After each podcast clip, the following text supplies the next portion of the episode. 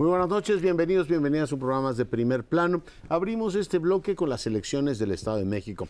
A lo largo del programa estaremos hablando de otros procesos electorales y por supuesto platicaremos con amplitud del 24. Pero en este primer bloque revisemos lo que ocurrió en el Estado de México. Lo primero, el PRI se va. El PRI pierde después de haber retenido el gobierno de esa entidad, pues sin alternancia, es decir, eh, una larga hegemonía priista, termina el famoso imbatible grupo Atlacomulco, el día de ayer fenece, y fenece en una situación con más pena que gloria. No es un efectivamente partido completamente derrotado, sigue teniendo una base electoral importante, un millón setecientos mil votos, lo cual pues le da una posición, en este caso territorial relevante. Vamos a ver en las elecciones del año próximo que vienen para diputados en el Estado de México si eso se mantiene o no. En cualquier caso, gana Delfina Gómez y gana con una composición interesante de votos. Tiene un 35% Morena, pero sus socios de coalición le aportan más o menos el 17%, que es lo que le permite ganar. O sea, tanto el verde ecologista, que aporta más o menos el 10% de esa votación, como el PT, que le aporta 7%. Ayer decía Mario Delgado al presentar el triunfo de Delfina, que por cierto la presentó él y ya después dejó hablar a Delfina, lo cual resulta sintomático en un régimen tan patriarcal como el nuestro, pero en cualquier caso los socios hicieron valer su parte y supongo que de cara al proceso de configuración del gobierno, recuerdan a Delfina, que ya tuvo 35 y que la mayoría se alcanza precisamente por los socios. veremos, por supuesto, cómo se da eh, la configuración del gobierno, el tipo de alianzas que se den, las lecturas, ya platicaremos en el ámbito nacional que se hacen. Claudia Sheinbaum fue la primera en acercarse a felicitar a Delfina, pero en cualquier caso, pues tenemos sí un hecho histórico en el sentido de que una mujer y además no priista gobernará el Estado de México. Pues eh, digo, me parece un magnífico resumen, tu capacidad de síntesis muy impresionante. Agregaría una cosa a lo que hablas tú de lo que aportó el Partido Verde, lo que eh, aportó el Partido del Trabajo y Morena, que tuvo 36% de los votos. ¿no?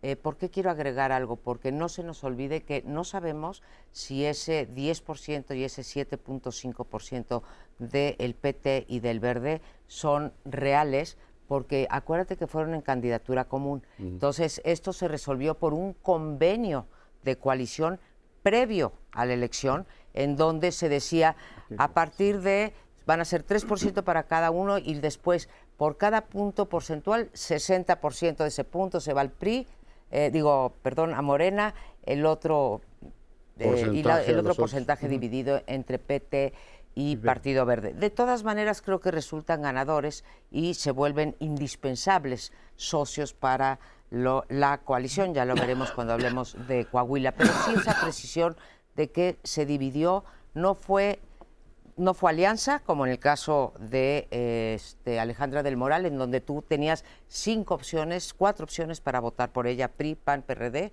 y el partido, el PANAL, ¿sí?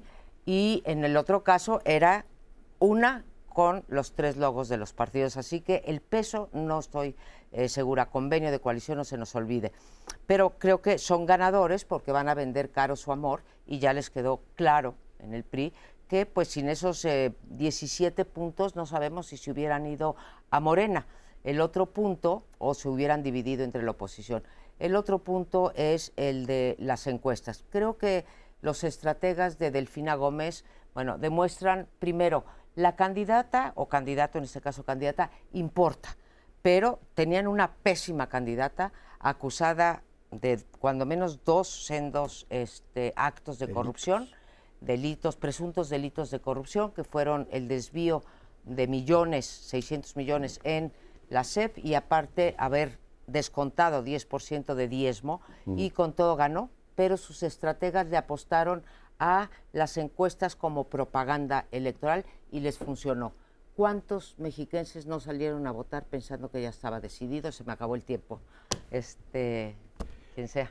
Bueno, a mí me gustaría tocar un tema eh, que propone eh, de Mauleón en su artículo hoy, de que fue la elección más sucia de la historia el Estado de México. Bueno, esa es la tesis.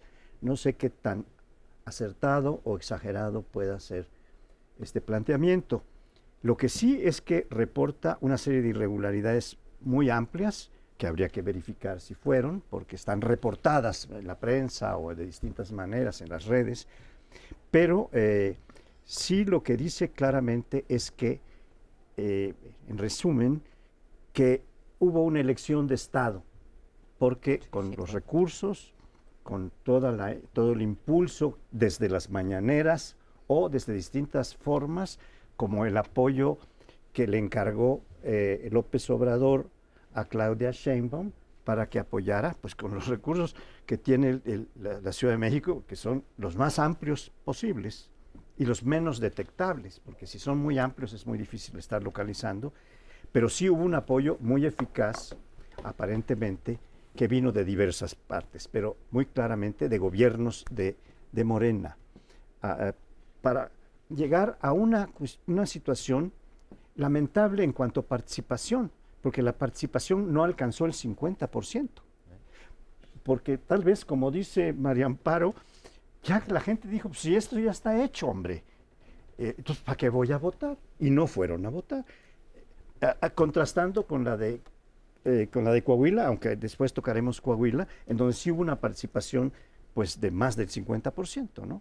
Es, esto es muy, muy importante destacar. La otra cuestión que a mí me gustaría destacar es que eh, la posición del PRI, ¿qué se prevé que va a pasar con un PRI que queda tan devastado en el Estado de México?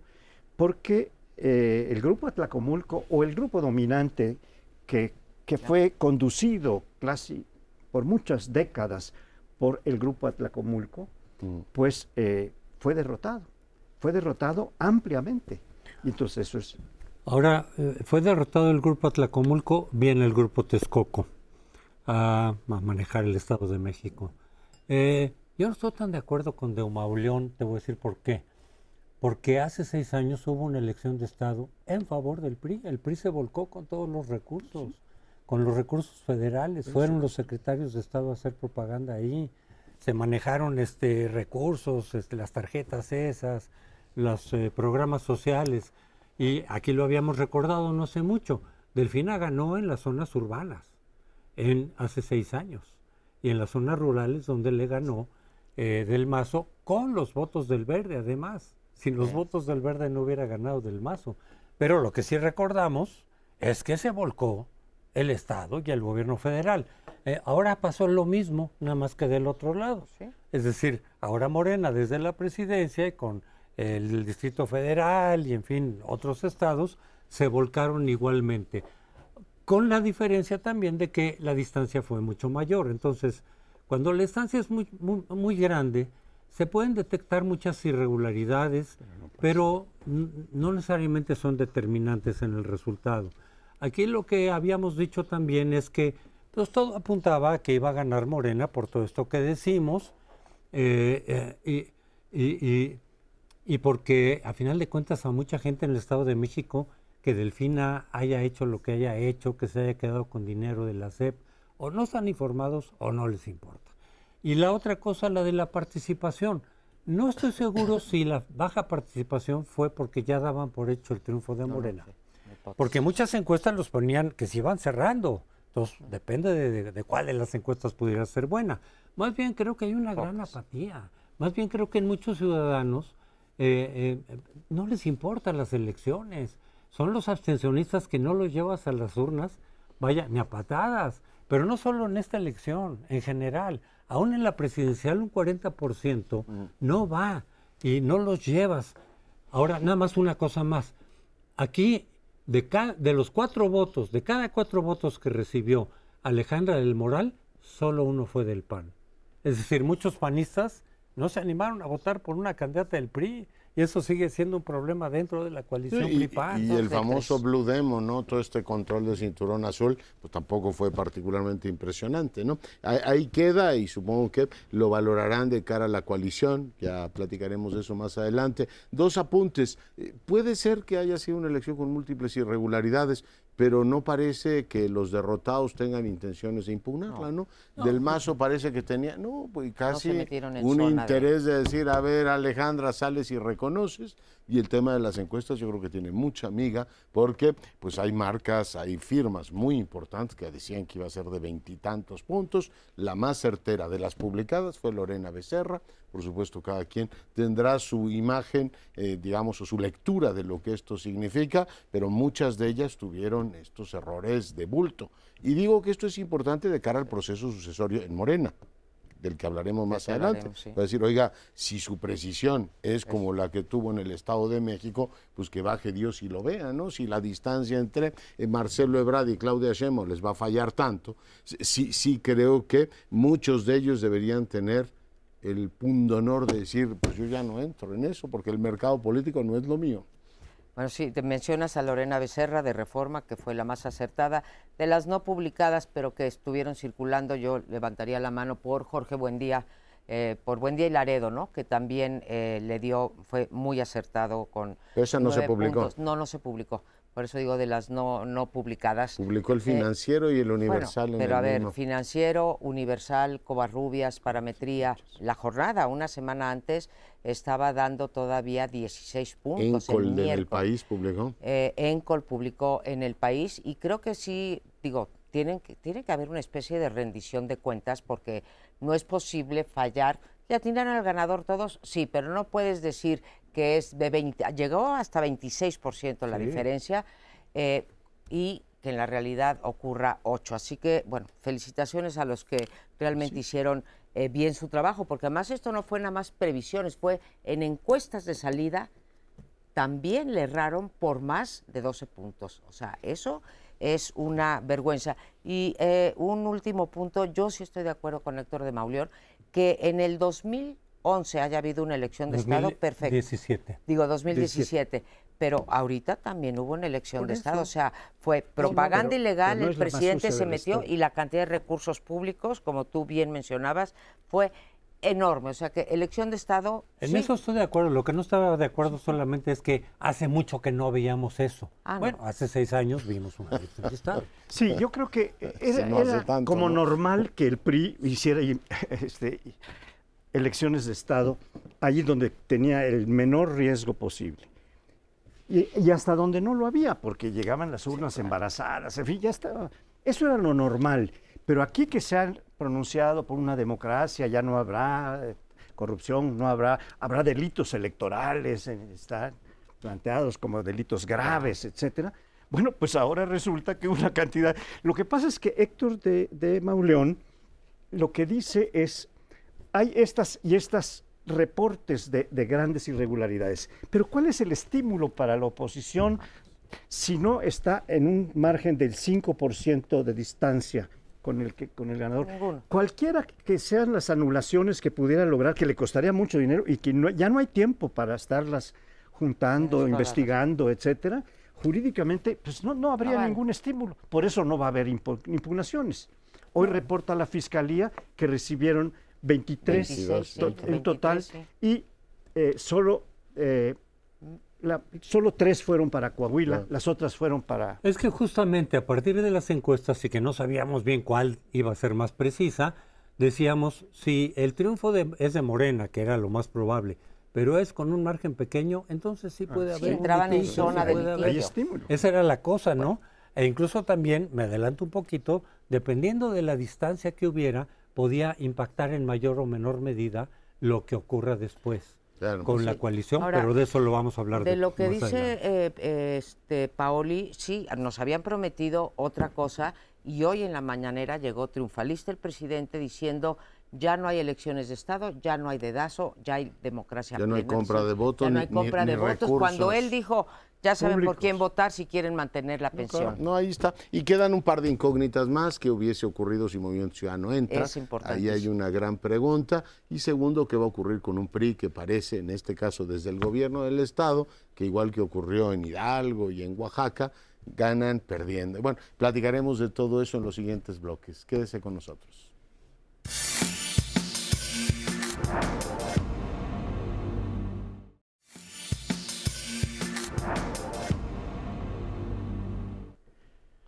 Vamos a tocar ahora las elecciones en Coahuila, que no teniendo la importancia, el peso electoral, eh, político que tiene, eh, que tuvo la elección del Estado de México, como ya habíamos anticipado, en todos lados se había anticipado, eh, tampoco hubo sorpresa. Pero tal vez lo que puede ser un tanto imprevisto fue la, distancia que alcanzó el, candidato Manuel, Manolo Jiménez en eh, relación con Guadiana. Eh, si en el Estado de México empezó a cantarse el requiem por el PRI, en, Coahuila lo que tenemos es un canto del cisne, porque es, es el único canto que le quedó eh, bueno, junto con Durango, que tiene otro estado. mantiene. Pero estamos en presencia de una situación que nos puede decir algo respecto de lo que tocaremos eh, al final, eh, sobre lo que puede ocurrir para el 24.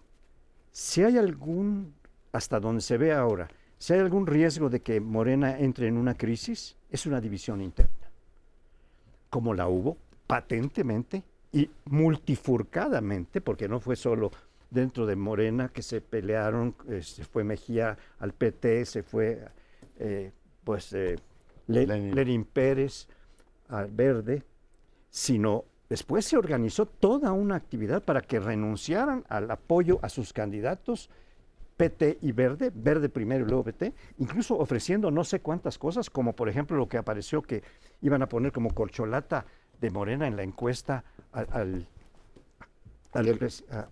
niño verde. ¿no? Que, lo puede, bueno, a Manuel Velasco, sí, que es el nuevo niño verde. Antes de seguir, déjenme poner sobre la mesa el enorme pesar que me causa el que un periodista, además un analista político y un hombre con una gran presencia, Ricardo Rocha, ya no esté entre nosotros. Es realmente una, personalmente, una, una gran pérdida y bueno, supongo que se unen en el pesar por el fallecimiento de Ricardo Rocha. Le damos a su familia un abrazo. Yo creo que lo de Coahuila lo platicamos aquí hace como un mes, ¿no? Es decir, son escenarios, en este caso uno de una coalición morena fragmentada que intentaron sobre la marcha o al final más bien intentaron, cuando Marcelo empezaba a crecer y se empezó a manejar la idea de que podría ser candidato del verde, poner coto a esa posibilidad. Dijeron aquí no hay más vía que la de Morena, se cierra el apoyo a Lenin Pérez que es hijo, por cierto, de Baristo, ¿no? de Pérez Arreola, lo cual es un dato interesante, no le va mal, ¿eh? obtiene creo que 7% de los votos, o en todo caso no es un candidato que haya quedado totalmente residual, considerando que su partido le quitó todo el apoyo. Y está el caso de Ricardo Mejía, que el presidente dejó correr mucho tiempo y prácticamente hasta el final lo desautoriza. Y bueno, pues lo que quedó claro es que ni para Dios ni para el diablo, Guadiana quedó en veintitantos y, el escenario de una 4T fragmentada se dio ahí. Ayer lo decía Mario Delgado con una enorme claridad, ese es el escenario que tenemos que conjurar yo creo que están haciendo operación, operación eh, cicatriz por todos lados. Aquí en la capital de la República, me parece que a ustedes no les gusta la política capitalina, a los analistas políticos les parece como de segundo nivel. Como a los capitalinos nos interesa, ustedes la ven como pueblerina, pero aquí en la capital, aquí les dieron la cláusula de la vida eterna al verde y al PT. Lo que no dieron a nivel federal, es que, insisto, no parece tener demasiada repercusión, pero todo eso ocurre efectivamente al mismo tiempo, que es este proceso de acercamiento con el verde, subir a Manuel Velasco y decir, señores, el carril es uno y es el de Morena. Si queremos triunfar como en el Estado de México y si no, ahí está el escenario de Coahuila. Oye, qué bueno que le recuerdas a nuestro auditorio esto de la cláusula de la vida eterna para la capital, que yo no entiendo está bien que nos regañes a los analistas que no nos fijemos en, la Ciudad de México, pero creo que... Lo aceptas, ¿no? Pero, lo acepto. A Godoy le ampliaron el mandato y aquí les dan cláusula y aquí como si... A Godoy la fiscal, Kabul, no, en la capital. A Godoy la, fiscal. Sí, sí, Ernestina bueno, ahí Ernestina Godoy. Ahí lo que hay, lo que cabe el reclamo, además de a nosotros, es a los partidos políticos, porque yo no puedo ir a poner una acción de inconstitucionalidad por haber pasado esta ley electoral para el DF con la cláusula de la vida eterna. Y yo no he visto que los partidos eh, lo hagan, así que si alguno de ellos nos está viendo, ojalá y le hagan caso al doctor eh, Curcio. Pero, a ver, eh, cuando hablamos de la división en Coahuila, que desde luego tuvo mucho que ver con la derrota, pero fíjense que lo que nos dicen los números, aún con el PRI, PT y el Verde juntos, habría una distancia de el 16% contra contra Manolo, Manolo, Jiménez. Eh, es enorme la distancia, aún sumando, todos los tres, los tres partidos sumaban 40.5, ¿sí?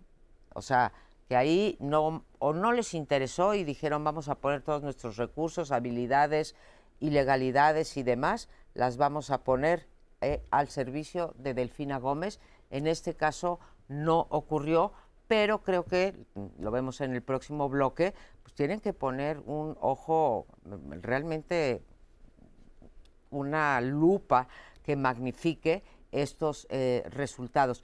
También sabíamos que iba a ganar. Eh, ¿Por qué no hablamos en este caso de elección de Estado? Porque en un caso intervinieron los recursos públicos federales y el presidente de la República, y en el otro caso, en, en el mejor de los casos, fue el gobernador eh, anterior, ¿sí?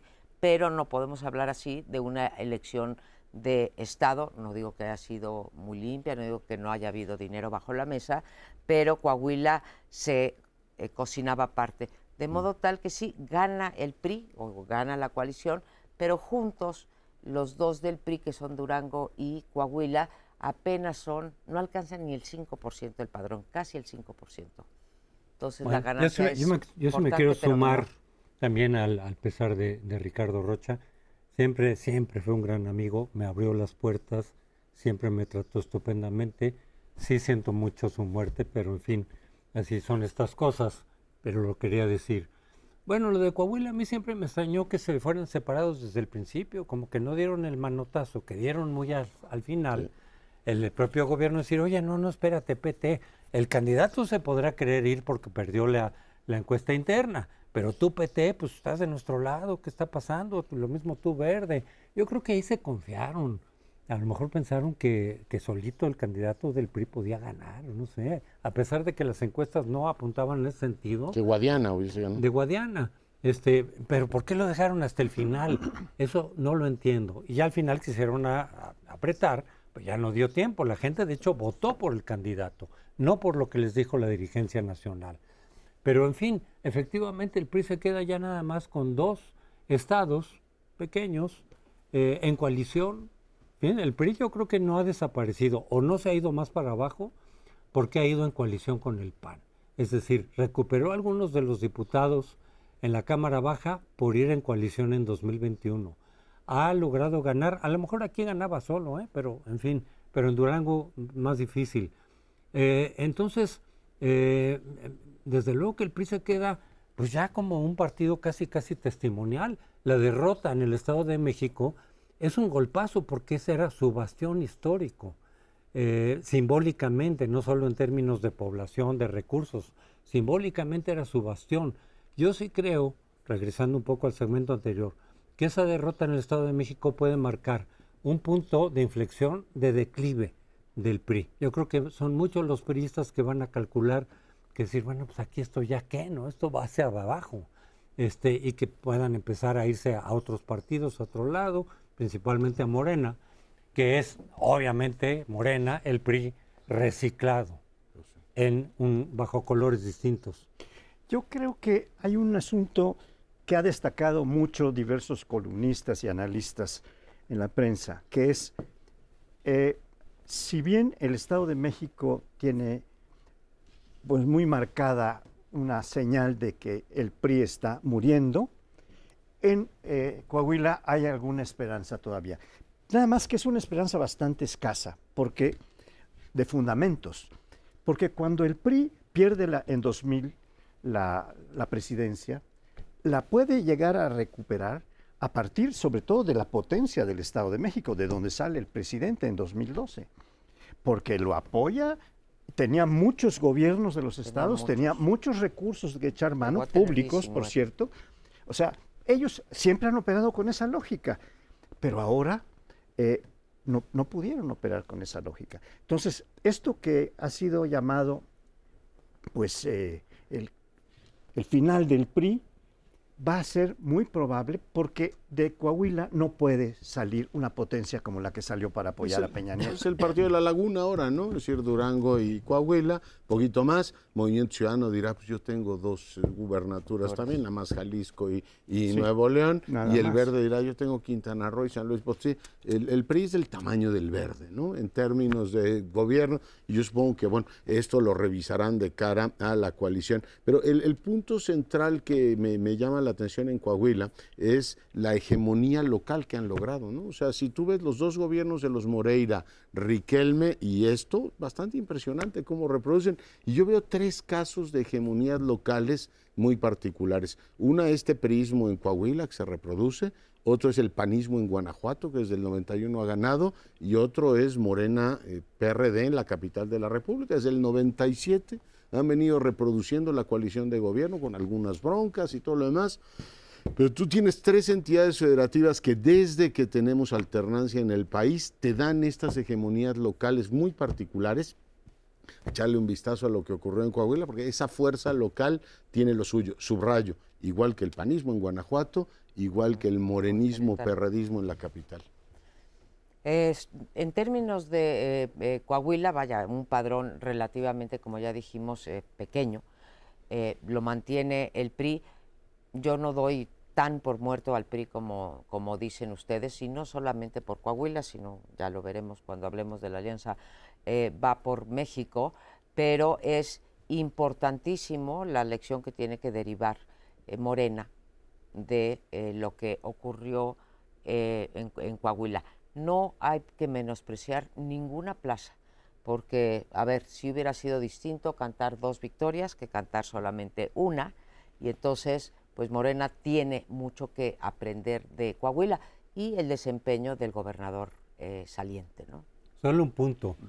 Eh, la, la mayoría de la gente dice, eh, eh, en Coahuila el PRI siempre ha sido muy fuerte, es totalmente mm, sólido.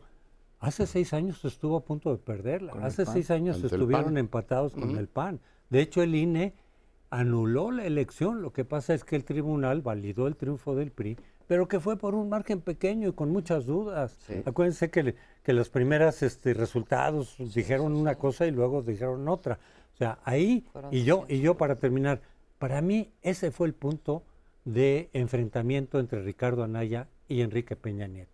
Anaya le pidió a Peña Nieto que le dejaran Coahuila, Peña Nieto lo mandó al demonio y de ahí vino el bronca, la bronca. Bueno, pero el tiempo se nos vino encima, nos vamos a tener que ir a un siguiente bloque.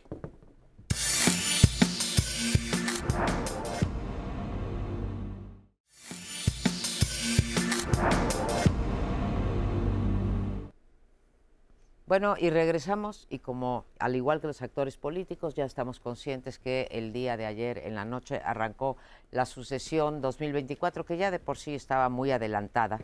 Este, gracias al presidente López Obrador que destapó muy tempranamente a sus corcholatas y francamente no sé si comenzar por el discurso triunfalista de esta mañana del presidente y lo que nos dice de cómo van a actuar hacia el 24 o con eh, el discurso de ayer, que como bien nos recordaba Leonardo Curcio de Mario Delgado, es hay que conjurar un escenario y ese escenario es que te- necesitamos al Partido Verde, no lo dijo así, pero necesitamos al Partido Verde y al PT, necesitamos eh, la unidad. Pero bueno, ahí les dejo esas dos. Yo creo que siendo adversa, yo nunca me he comprado la idea de que el Estado de México es el laboratorio de los resultados electorales del 2024, está más que eh, probado que no es el caso, pero sí es una especie de laboratorio, en, no por los resultados, de lo que debemos de esperar para el 24 de parte de la alianza hoy gobernante, que es de lo que vamos a hablar. En el siguiente bloque hablaremos de Va por México y lo que tiene o lo que aprendió Morena en el, eh, en el proceso electoral de ayer, tanto de Coahuila como de el Estado de México. Yo propongo cuatro eh, cosas. Eh, uno, la elección de Estado es la mejor vía para ganar el 2024. No hay que escatimar en recursos, estoy hablando desde la perspectiva de Juntos Hacemos Historia, no hay que escatimar en recursos de todo tipo mediáticos, propagandísticos y desde luego desvío de recursos públicos porque tenemos que asegurar el 24. Segundo, eh, nos conviene la estrategia, se me está yendo, la unidad a toda costa sería la segunda. La participación no es una buena apuesta por nosotros, menos de 50% en el Estado de México, a ellos no, así como la Alianza va por México, sí le debe de importar, a ellos no. Y el único punto que sí se les complica es el de las encuestas. Desde mi punto de vista, las encuestas lo único que van a legitimar es el dedazo de eh, Claudia Sheinbaum.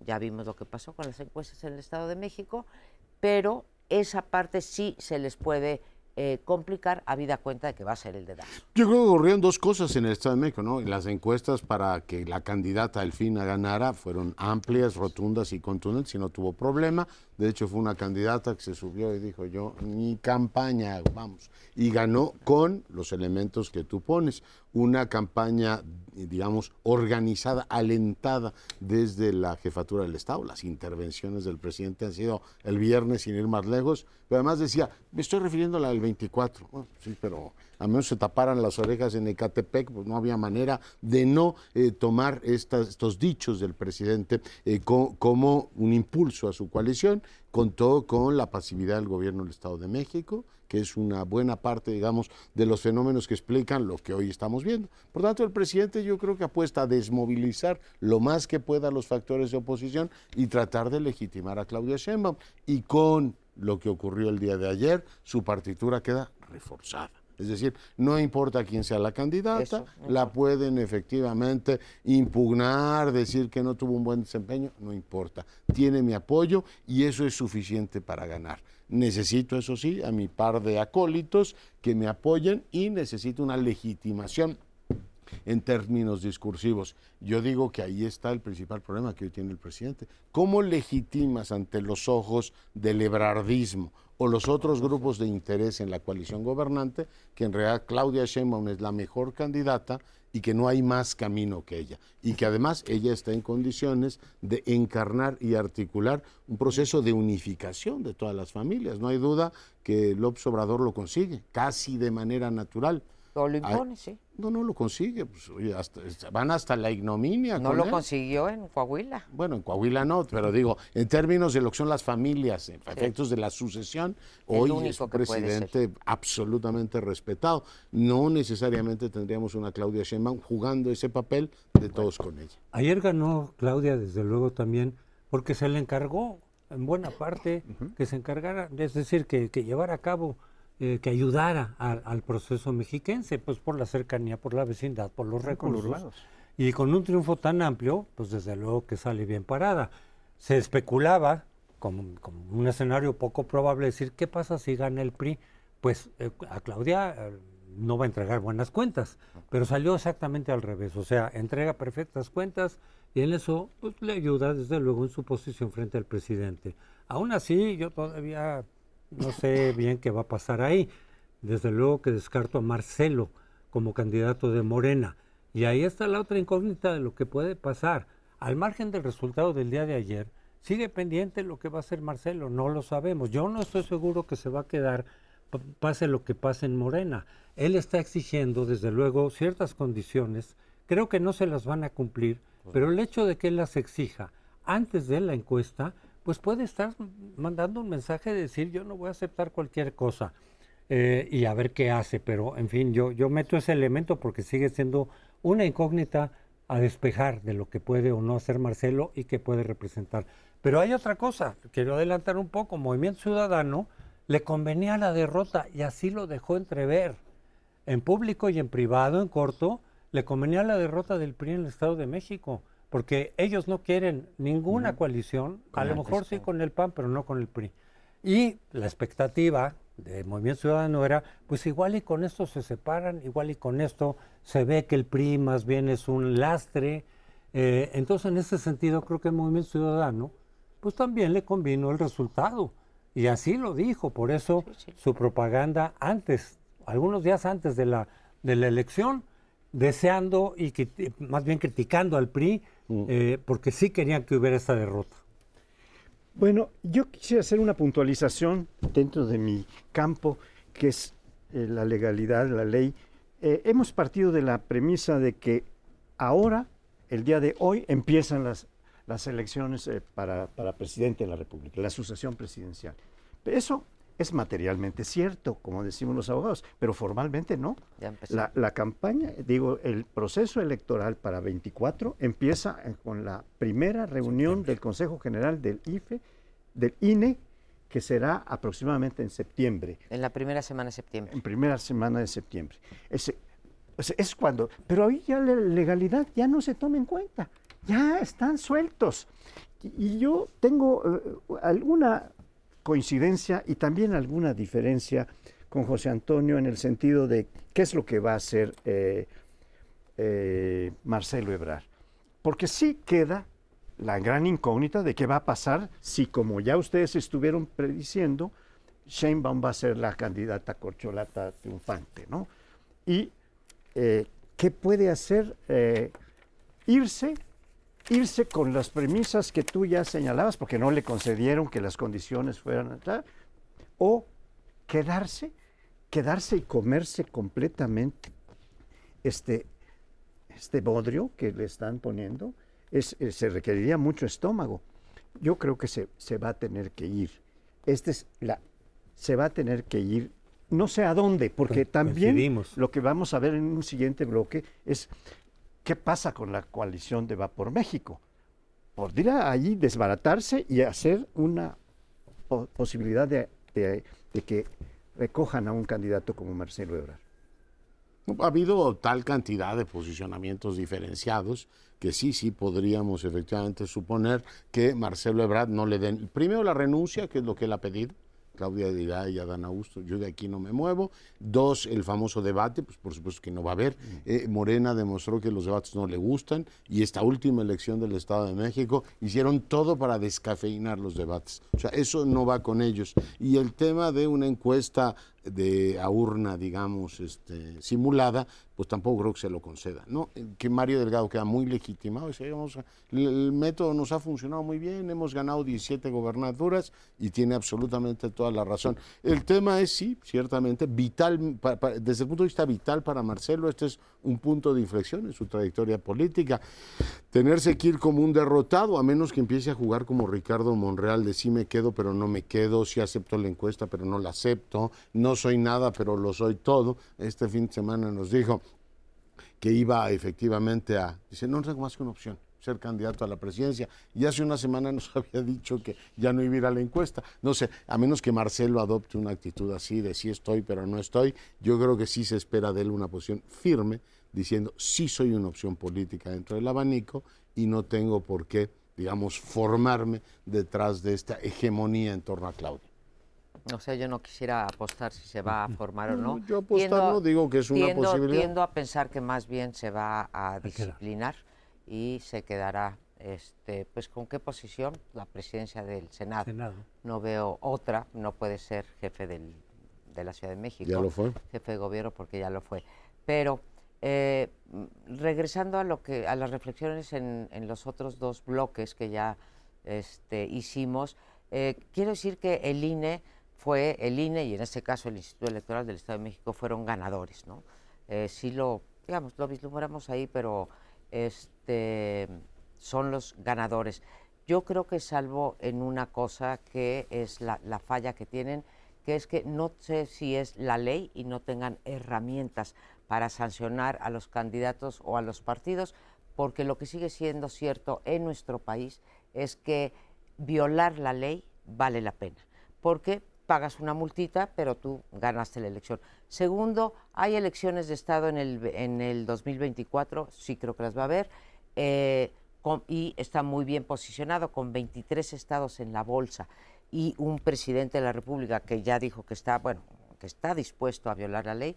Y tercero, no concuerdo contigo este, que el método de encuestas le haya funcionado tan bien a el este Se han ganado 17 gobiernos. pero ya no, no es por el 23. método de encuesta, ha sido por el método, francamente, de Imposición de imposición. Estado.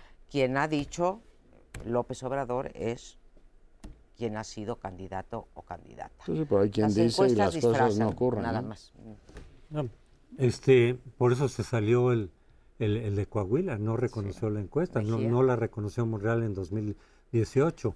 En fin, creo que Marcelo, yo no aseguro, pero no descarto que se salga. Te corto porque nos comió el tiempo.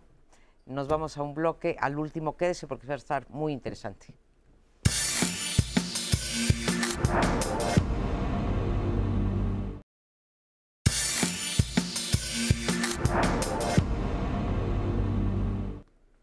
Yo siempre he dicho aquí que la elección del Estado de México no es determinante en la presidencial, ya lo volvimos a repetir. Lo que sí creo es que podía determinar, dependiendo de el rango con el que se perdiera, eh, lo que podía pasar con la alianza eh, por México, es decir, PRI, PAN, PRD. Eh, podían echarse la culpa, podían el PAN decir, oye, pues es que el gobernador Palamera ahora sacó las manos, lo cual parece que fue el caso. Eh, podía el PAN repensar qué tanto le conviene irse con el PRI, porque al final de cuentas, pues, pues no, no levantó. Y hay mucha gente que le dice, pues es que claro, esas siglas del PRI más bien te están jalando hacia abajo. Hay mucha gente dentro del PAN que así lo piensa.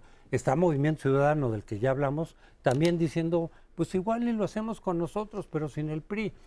Ya ratificaron que la coalición va. Eso no significa que va a consolidarse de aquí hasta el 24. Pueden pasar muchas cosas, pero lo que sí tienen que repensar muy bien, PRI, PAN y PRD, caso de que se quede también ahí, es, pues tienen que hacer las cosas que no han hecho. Tienen que eh, fijar ya con mucha claridad cuál va a ser el procedimiento para asignar candidato.